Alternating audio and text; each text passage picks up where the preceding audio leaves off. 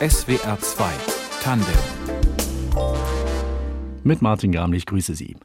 Krieg, Klimawandel, Corona und andere Krisen. Vielen Leuten stehen die schlechten Nachrichten bis zum Hals. Mir geht das auch oft so. Und möglicherweise auch der Frau, die heute in SWR 2 Tandem zu Gast ist. Anja Haas ist Grafikdesignerin, Gestalterin aus Stuttgart und sie gehört zur Bewegung für radikale Empathie. Eine Bewegung, die sich stark macht für einen positiveren Blick auf die Welt und darüber, was radikale Empathie bedeutet und wie das praktisch aussehen kann, zum Beispiel beim aktuellen Projekt der Bewegung, das jetzt in Stuttgart zu sehen ist. Darüber sprechen wir heute. Anja Haas, herzlich willkommen. Hallo, vielen Dank für die Einladung. Bewegung für radikale Empathie. Äh, lustiger Name. Was soll der ausdrücken? Oh, da muss ich fast ein bisschen weiter ausholen, weil von einem Kunstprojekt, das ohne wirklich über unser Zutun zu einem Künstlerinnenkollektiv geworden ist, im Sommer 2016 hatten wir eine Anfrage aus dem Schauspiel Stuttgart, ob wir im Rahmen einer Premiere eine Ausstellung zeigen wollen. Wir war in zu dem Moment die Fotografin Dominique Breving und ich und die Mitarbeiterin von dem Schauspiel Stuttgart hatte eben mitbekommen, dass wir freie Projekte zusammen machen. Und dann haben wir einfach spontan zugesagt, auch wenn wir davor noch nie eine Ausstellung hatten und konnten uns theoretisch das Thema frei wählen. Sie hat uns eben noch dazu gesagt, dass die Vernissage oder die Ausstellung parallel zur Premiere die Erfindung der RAF durch einen manisch-depressiven Teenager im Sommer 1969. Das ist ein Roman von Frank Witzel der auf die Bühne gebracht wurde von dem damaligen Intendanten Armin Petras. Auf der Bühne war die Stuttgarter Band Die Nerven und dann dachten wir, das wird doch toll. Und dann dachten wir, ach, vielleicht machen wir ja irgendeinen, haben so rumüberlegt, haben gesagt, vielleicht machen wir ja, überlegen wir uns was um die RAF. Und dann war der sofort nächste Gedanke war, in Stuttgart machen wir auf jeden Fall nichts über die RAF und wir haben auch künstlerisch da keine Freiheit. Und im Laufe des Sommers, der in einem Jahr stattfand, das auch wieder von der Nachrichtenlage sehr anstrengend war, ähm, es war der Brexit, wo alle gesagt haben, jetzt beruhigt euch, die sollen doch bitte diese Abstimmung machen. Ach so, nee, jetzt ist doch dagegen gestimmt worden. ja. Dann war, glaube ich, in dem Sommer auch dieser vermeintliche Putschversuch in der Türkei, der gewaltsam niedergeschlagen wurde. Und ich dachte, oh, ich kann keine Nachrichten mehr lesen. Und irgendwie aus dieser Stimmung und aus diesem auch aus dieser Vorgabe oder dieser Orientierung, wir können in, um die RAF rum irgendwas machen, haben wir dann gesagt, nein, wir machen was, was 180 Grad in die andere Richtung geht. Und dann haben wir gedacht, wenn wir jetzt eine Bewegung machen, die sich für das Gute einsetzt, dann ist man da ganz schnell in so einer Hippie-Richtung, die nicht ernst genommen wird. Und haben auch gesagt, es geht ja nicht darum, dass sich alle verstehen, sondern bei der Bewegung soll es dann dafür gehen, dass man mutig ist, dass man Haltung auch einnimmt, aber eben auch, dass man besonders Empathie zeigt. Und irgendwie ist dann diese Wortkombination entstanden, die eben so stark ist mit diesem Empathie und dem Radikalen. Also dieser radikale, absolute Einsatz, dass man miteinander spricht und sich gemeinsam für Sachen einsetzt. Und daraus haben wir dann die fiktive Geschichte der Bewegung für radikale Empathie erfunden. Hm. Zur Geschichte dieser Bewegung gibt es eine Menge interessantes Material auf der Internetseite der Bewegung. Äh, ich versuche es mal ganz kurz zusammenzufassen. Entstanden in den 1970er Jahren in Stuttgart als Gegenentwurf zum Terror der Rote Armee-Fraktion. Auf der Internetseite gibt es dann beispielsweise ein Foto zu sehen vom Gründungstreffen 1970. Es gibt ein schreibmaschinengetipptes Manifest, auch sonst viele Fotos, Plakate von Aktionen in den 70er und 80ern. Es gibt zu lesen die Geschichte des DDR-Liedermachers Benno Riemann, zu dem die Gruppe in Kontakt stand, der dann ausgewiesen wurde aus der DDR, sich der Bewegung angeschlossen hat. Es Gibt auch den Abdruck eines Spiegel-Interviews mit Riemann. Wir lesen dann auch, dass die Bewegung eine nicht unwichtige Rolle gespielt hat beim Mauerfall oder bei der Emanzipationsbewegung beziehungsweise für die homosexuellen Bewegung. Alles sehr interessant, aber Frau Haas hat es gerade vorher schon angedeutet. Das ist alles ausgedacht, alles frei erfunden. Es gibt kein Gründungstreffen 1970, es gibt keine Aktionen und Demos in den 80ern und auch kein Benno Riemann. Frau Haas, warum diese Legende, diese erfundene Geschichte? Also ich glaube, in erster Linie hat es uns vor allem wahnsinnig viel Spaß gemacht. also es gibt ja solche Erzählformen, gab es ja schon in der Vergangenheit. Also zum Beispiel Forrest Gump funktioniert ja auch so dass das angebunden ist an ganz viele historische Ereignisse oder was jetzt in der jüngeren Vergangenheit war, war diese Mockumentary über die Band Fraktus, die praktisch die ganze Techno-Szene scheinbar beeinflusst war, die aber auch ganz erfunden war und ganz viel Spaß gemacht hat anzuschauen. Und im Prinzip haben wir gesagt, es wäre doch schön und es hilft den Leuten auch, wenn sie sehen, dass es das gegeben hat, auch wenn es es nicht gegeben hat. Also das Gefühl hat sich bei den Leuten auch nicht verändert, wenn wir bei denen bei der Ausstellung standen und gesagt haben, das ist alles gestellt, dann macht es trotzdem was mit den Menschen, mit den Bildern, die sie im Kopf haben, weil sie ja sehen, es wurde ja demonstriert und diese Geschichten, das hatte trotzdem einen Effekt. Und man muss auch sagen, nochmal mit der zeitlichen Einordnung, ähm, wir haben damit begonnen im September 2016 und haben eben uns diese ganze Struktur überlegt, was da passieren soll, um was für Themen es geben soll. Wir haben ja einen ganzen Mikrokosmos uns mhm. eigentlich ausgedacht. Und die Ausstellung war im Dezember 2016, ungefähr vier Wochen nach der Wahl von Donald Trump, wo man auch gemerkt hat, dass alle Leute so gedämpft oder so ein bisschen paralysiert auch waren, dass das jetzt noch passiert ist.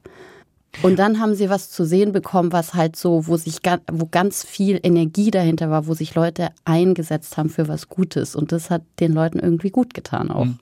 Man borgt sich da möglicherweise auch ein bisschen aus diesen Zeiten oder aus eben so Bildern, die wir alle kennen aus den 70ern, 80ern, Demoszenen, Proteste. Borgt man sich da auch so ein bisschen Energie für die eigene Arbeit?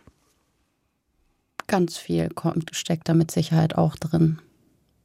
Also es war auch so, dass wir, da waren ja sehr viele, da waren ja nicht nur zwei Menschen beteiligt, Dominik Breving und ich, sondern sehr viele andere Menschen, die Texte für uns geschrieben haben, die unsere StatistInnen waren bei den Demonstrationen, die groß aussehen, wo aber nur 20 Leute ganz eng zusammengerutscht sind.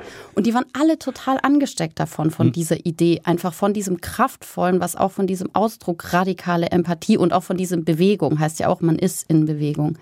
Das war auch unsere Intention, dass es einfach die Leute inspiriert und auch so einfach positive Impulse für einfach auch den Alltag vielleicht gibt. Mhm. Warum war gerade die RAF sozusagen als Gegenentwurf für Ihren ausgedachten Gründungsmythos wichtig? War das nur wegen des Theaterstücks, was sozusagen den Ausschlag gegeben hat oder der Anlass war? Oder ist es auch sozusagen tatsächlich inhaltlich ein Gegenentwurf, dass man sagt, also das ist, war der gewaltsame Versuch, Gesellschaft zu verändern. Wir versuchen eben genau die andere Seite. Also dieser Ausgangspunkt war definitiv diese Einladung zu der Ausstellung und diese Bemerkung, dass es zu dieser bestimmten Premiere ist. Also das war praktisch schon unser Ideengeber oder unser, im Prinzip macht das jetzt einen wahnsinnig kleinen Anteil aus, aber das hat dazu geführt, dass das jetzt sich über die letzten fünf, sechs Jahre eben so entwickelt hat zu noch was Größerem. Also das war sozusagen das erste tatsächliche reale Projekt der Bewegung für radikale Empathie. Gestartet sind die damals als Duo. Genau. Wie kam das dazu? Also ich habe in dieser Zeit an den Staatstheatern Stuttgart als Kommunikationsdesignerin gearbeitet und habe eben von Visitenkarte bis Lkw-Beschriftung und Monatsprogrammen und Magazinen alles gestaltet und kannte von einer früheren Tätigkeit Dominik Breving, die eben als Fotografin arbeitet. Und wir haben uns angefreundet und dann habe ich ihr erzählt, dass ich ganz viele Ideen für Fotos hätte, die ich gar nicht alle umsetzen kann am Theater. Und dann hat sie gesagt, dann machen wir das doch. Und so kam unsere Zusammenarbeit zustande. Und dann gab es eben diese Anfrage von Franziska Benack, die war damals Programmleiterin in der Außenspielstätte des Schauspiels Stuttgart im Nord am Löwentor. Da war eben auch unsere Ausstellung. Und die hatte das mitbekommen und hat gesagt, mach doch ihr mal. Also das war so ganz beiläufig auch mal abends bei einem Bier, wo wir zusammensaßen, hat sie gesagt, macht ihr doch mal. Wir machen das als neues Programm ab der neuen Spielzeit. Und so ist irgendwie eins zum anderen gekommen. Mhm. Good to Know X heißt die Ausstellung. Frau Haas, was gibt es da zu sehen? Good to Know X, genau, da gibt es zu sehen eine Bauzaunausstellung, die wir konzipiert haben, wo praktisch alle Fakten, die wir im letzten Jahr oder in den letzten Monaten gesammelt haben, zu sehen sein werden. Und dann sind die auch noch illustriert dazu. Und da kann man sich einen kleinen Überblick schaffen über die Themen, mit denen wir uns beschäftigt haben und dann nach Hause gehen mit ganz vielen guten neuen Fakten, die man gelernt hat. Mhm. Positive Fakten haben Sie da zusammengetragen. Darauf bezieht sich der Titel Good to Know X?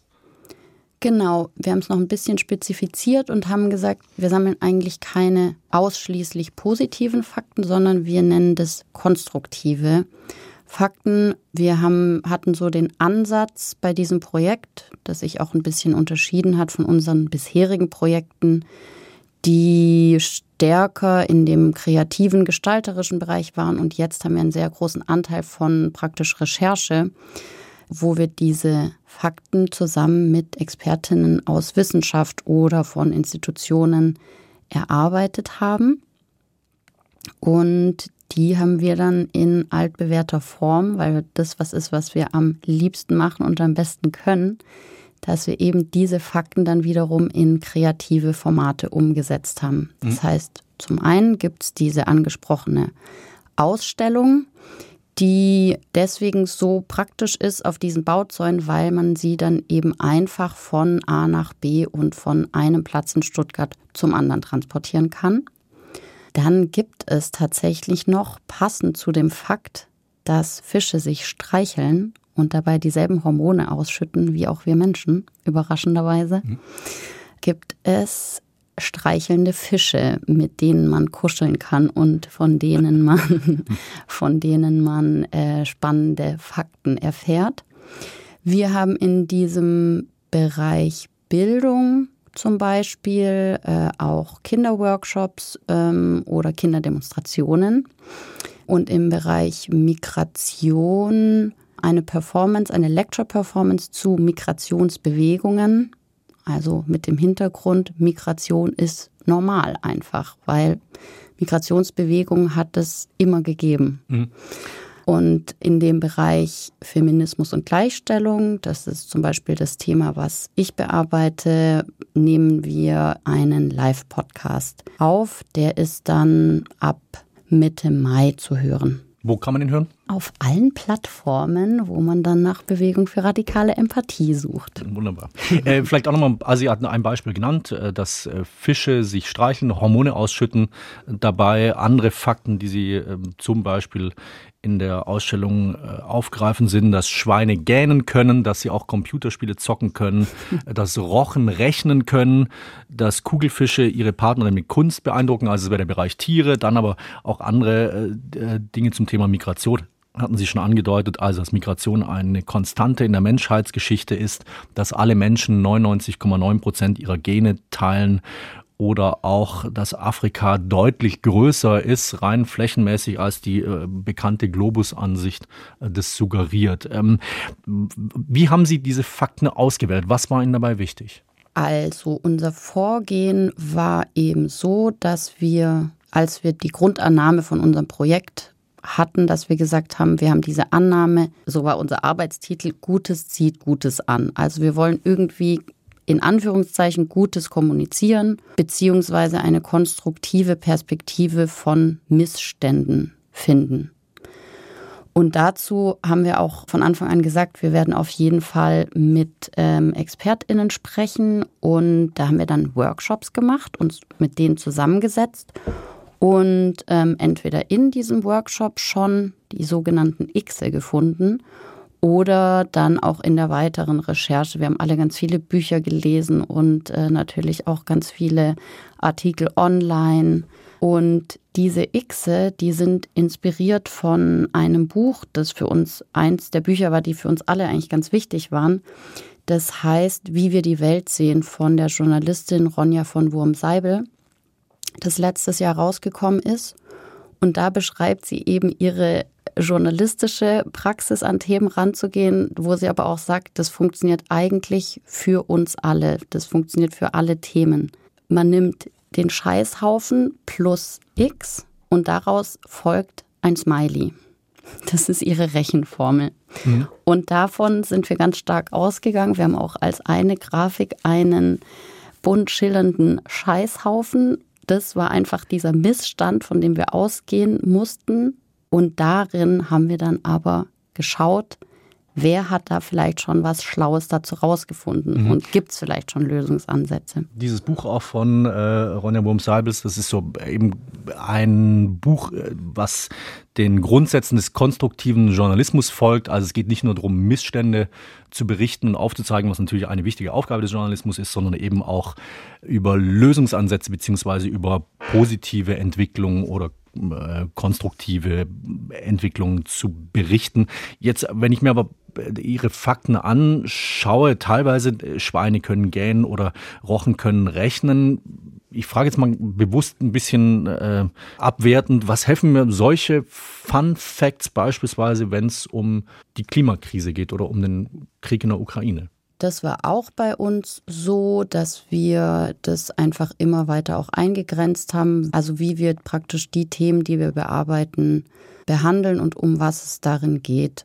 Es ist dann praktisch so geworden, dass wir gemerkt haben, es schälen sich vier Themen raus, weil wir vier Personen sind und jeder auch ein bisschen so einen eigenen Schwerpunkt hat, was er gerne näher untersuchen würde.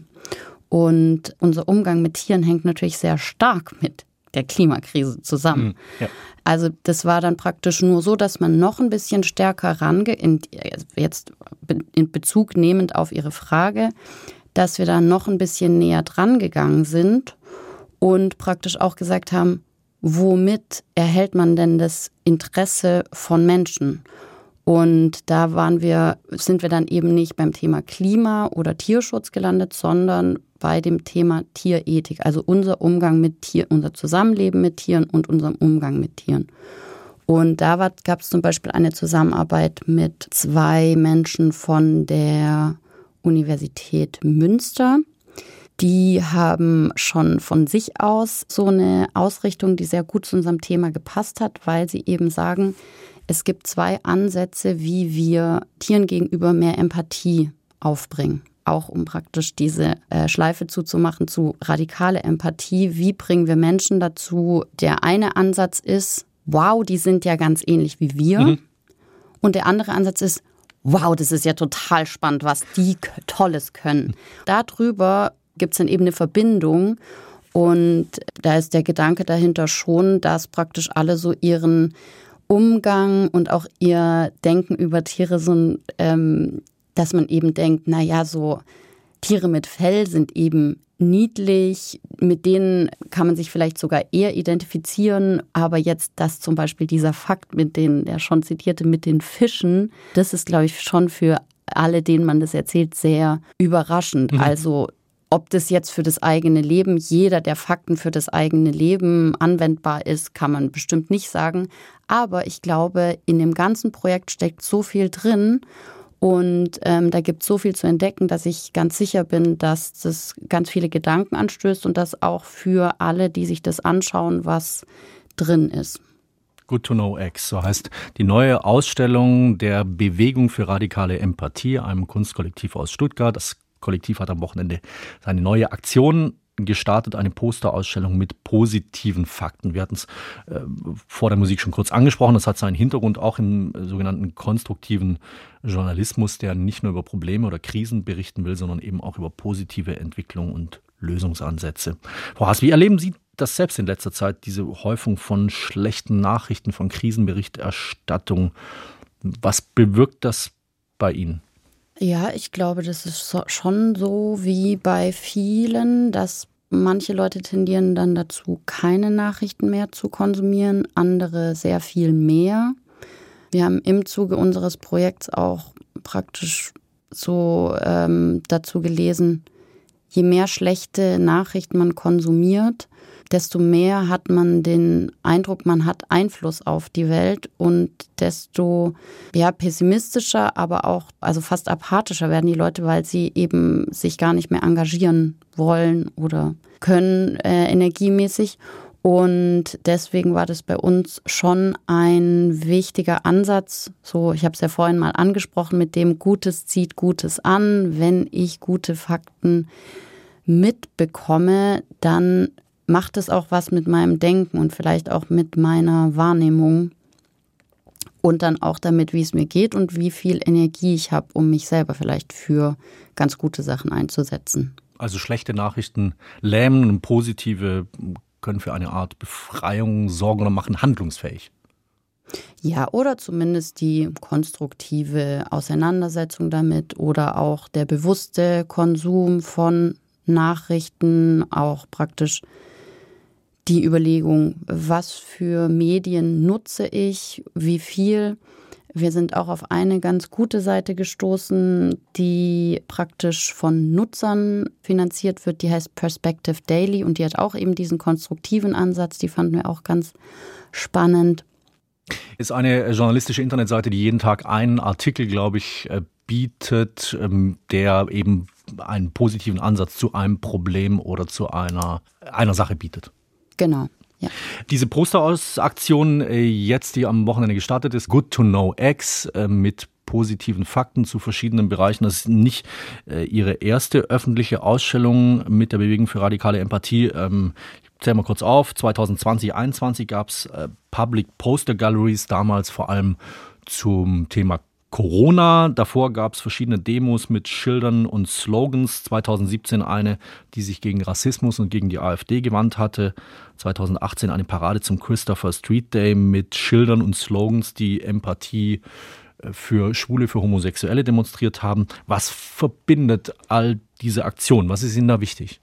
Also als erstes ist mir wichtig, dass wir dazu sagen müssen, dass die aktuelle Ausstellung keine Posterausstellung ist, sondern das sind eigentlich ganz viele überdimensionale Illustrationen und so kleine Textbubbles und kleine Textkästchen. Die sehen auch ein bisschen aus wie so WhatsApp-Textblöcke, ähm, könnte man sagen. Also diese ganzen Fakten bewegen sich eher so frei über diese mhm. Bauzäune. Und es war uns eigentlich auch wichtig, dass die so ineinander übergehen und das nicht und wir uns nicht in diesem vorgegebenen Format von Postern bewegen. Es stimmt aber, eben diese Plakatausstellungen hatten wir in Stuttgart und Region im Frühjahr 2020. Das war dann nämlich auch der Zeitpunkt, als die DesignerInnen Markus Niesner und Melly Müller zu uns gestoßen sind, die uns da kontaktiert haben und gesagt haben, hier sind doch überall freie Litfaßsäulen. Und außerdem sind jetzt alle Leute eingesperrt und deprimiert. Lasst uns doch einfach alle unsere Freunde fragen, die alle auch DesignerInnen oder FotografInnen oder IllustratorInnen sind. Und wir machen einfach eine große Plakatausstellung und schauen, ob wir die in ganz Stuttgart zeigen können. Das war praktisch die Initialzündung zu dieser Zusammenarbeit mit ähm, ab dem Zeitpunkt, wo wir dann zu viert waren. Und daran anschließend, weil man als in Stuttgart lebende Designer dann schon gerne einfach vor allem dran denkt, in Stuttgart was zu machen, haben wir gesagt, eigentlich wäre es doch schön, wir könnten noch eine Aktion machen, wo wir uns eben nicht nur in Stuttgart bewegen, sondern auch in ganz Baden-Württemberg. Da haben wir dann noch eine auch damals Wanderausstellung entwickelt, die in zehn Städten in Baden-Württemberg zu sehen war. Äh, Sie haben es schon gesagt, also Sie haben sich da verdoppelt ähm, bei der Bewegung für radikale Empathie. Aus einem Duo ist ein Quartett geworden. Äh, eine Fotografin, drei Menschen aus dem Bereich Gestaltung oder Grafik und Design. Viele aktuelle Probleme oder viele Krisen oder auch Lösungswege für solche Probleme sind ja aber sehr komplex. Inwiefern sind da visuelle Ansätze wie Plakate oder jetzt, wenn Sie sagen, wir haben in der aktuellen Ausstellung sind es ganz verschiedene grafische Elemente, äh, solche Sachen wie ähm, die Schilder, Slogans.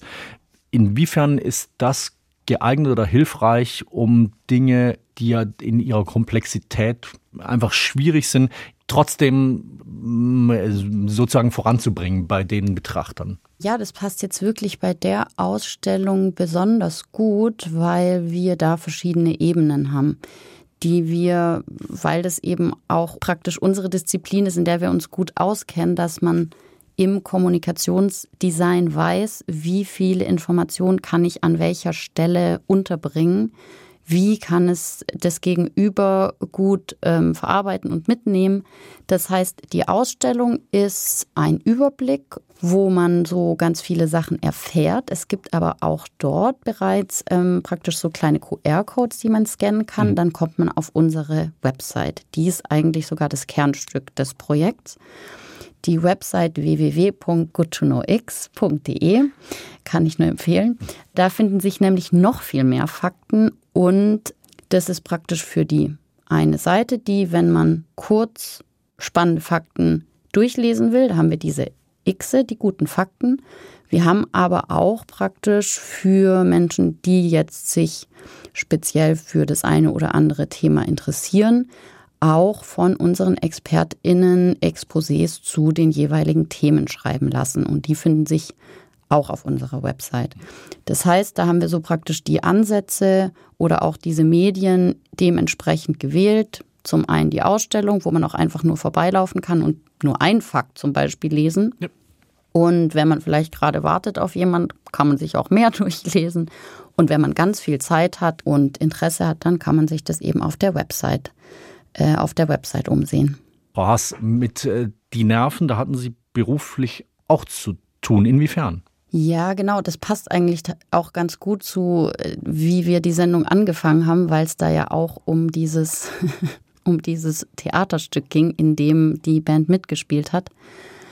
In meiner Funktion als Kommunikationsdesignerin an den Staatstheatern Stuttgart ähm, habe ich unter anderem auch das Magazin Reihe 5 mitgestaltet und war da auch äh, schwerpunktmäßig für die Fotokonzepte und auch für die Umsetzung der Fotoproduktion zuständig und konnte mir dann praktisch überlegen, wie inszenieren wir den Regisseur, die Schauspielerin, die Band und konnte auch sagen, ich denke, der Fotograf oder die Fotografin ist besonders gut dafür geeignet. Und in dem Fall von den Nerven lief es dann in der Redaktionskonferenz so, dass gesagt wurde so, ach, die sind bestimmt alle nicht mehr in Stuttgart, die sind bestimmt in Berlin. Wir suchen hm. jetzt irgendeinen coolen Fotograf in Berlin. Und dann dachte ich, das kann ja wohl nicht wahr sein. Und dann habe ich ganz schnell das Erste gesagt, was ich gedacht habe und habe gesagt, nee, die sind doch noch in Stuttgart. Zumindest waren damals noch mindestens zwei mhm. hier. Und dann habe ich gesagt, es geht um die RAF wir schnappen uns die Band und stellen die vor Stammheim. Und dann geile Idee. Und zu meinem Glück wurde das dann so umgesetzt. Ich war dann natürlich noch zuständig, um an einen Verteiler von 20 Personen von Stuttgart Stammheim E-Mails zu schreiben, aber das hat sich dann auch noch organisieren lassen. Genau, und so lief das mit dem Fotoshooting für die Nerven, dass wir mit dem Fotografen David Späth realisiert haben. Mhm. Ihre Tätigkeit, die beschreiben Sie als Creative Producerin. Was heißt das konkret? Ein Beispiel haben wir jetzt gehört, aber wie sieht das sonst aus? Mm, also das ist ein Begriff, den ich mir einfach mehr oder weniger selber überlegt habe oder so für meine Tätigkeit definiert habe, weil sich das eben aus diesen zwei Bereichen, die ich so grob gerade beschrieben habe, zusammensetzt. Also es setzt sich zusammen aus Creative Direction. In dem Bereich überlegt man sich eben Bildkonzepte. Dann gehört in den Bereich noch das sogenannte Art Buying. Also das heißt, jetzt arbeite ich ja mittlerweile selbstständig. Das heißt, da schlage ich dann nicht in meinem eigenen Unternehmen Fotografen vor, sondern zum Beispiel, wenn ich von Agenturen oder auch Institutionen oder Unternehmen Anfragen bekomme, die sagen, wir möchten die und die Kampagne umsetzen, welcher Fotograf oder welche Illustratorin wäre dafür geeignet. Das ist der kreative Teil. Und der organisatorische Teil, den ich ähm, mindestens auch genauso gerne mag, ist eben der Produktionsteil. Das heißt, ähm, ich leite als Producerin Fotoproduktion oder auch Videoshootings und weil ich aber dieses Creative Direction, wo ja diese, dass ich der Director bin, drin steckt, fand ich es eigentlich schöner, weil es viel mehr meine Arbeitsweise widerspiegelt, wenn ich mich Creative Producer nenne, weil ich eigentlich alle Produktionen so machen, dass man einfach mit allen auf Augenhöhe, also mit Kunde, mit die Person, die abgebildet ist, mit allen anderen Beteiligten wie Styling oder Haare Make-up und natürlich mit dem umsetzenden Fotograf oder der Fotografin Deswegen habe ich diese Bezeichnung für mich gewählt. Okay. Sie haben es schon angedeutet, also Sie waren am Staatstheater Stuttgart lange angestellt, äh, haben sich dann selbstständig gemacht. Ihr eigenes Büro heißt Pudel Unlimited. Welche Rolle spielt da Empathie in Ihrer Arbeit? Mm, vielleicht tatsächlich das, was ich gerade beschrieben habe, auch, dass ich eben ein gutes Gespür habe, was dann die Menschen auch, sage ich jetzt mal zum Beispiel bei dem Fotoshooting brauchen, dass ich dafür sorge, dass ich diejenige sein sollte, die dafür sorgt, dass es ein gutes Catering auch gibt, ähm, dass es einen entsprechenden Raum gibt, wo sich die Leute aufhalten können, dass alle rechtzeitig da und da sind, dass man vielleicht auch sagt, wann man eine Pause einlegen sollte. Aber ansonsten könnte ich das jetzt eigentlich so direkt eins zu eins auf meine Arbeit, könnte ich dazu ähm, nicht so konkret sonst noch sagen. Dafür gibt es ja dann die Arbeit im Kollektiv. genau. Aber vielleicht doch zum Schluss nochmal, äh, um zurückzukommen auf die radikale Empathie. Haben Sie für Hörerinnen und Hörer einen Tipp, eine Übung, eine Idee? Wie kriegt man mehr radikale Empathie in den Alltag? Vielleicht an der Stelle nochmal zurück zu der Ronja von Wurm-Seibel und ihrem Buch äh, Wie wir die Welt sehen und das X in den Scheißehaufen. Sie beschreibt es eigentlich so, und das war auch das, was mich sehr daran angesprochen hat.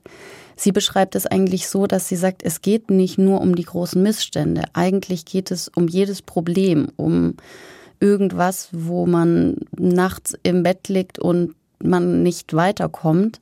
Äh, alles, was einen beschäftigt, dass man das man eigentlich sich in seinem Leben selber immer auf die Suche machen kann nach dem X und dass es auch darauf ankommt, wie wir Geschichten erzählen.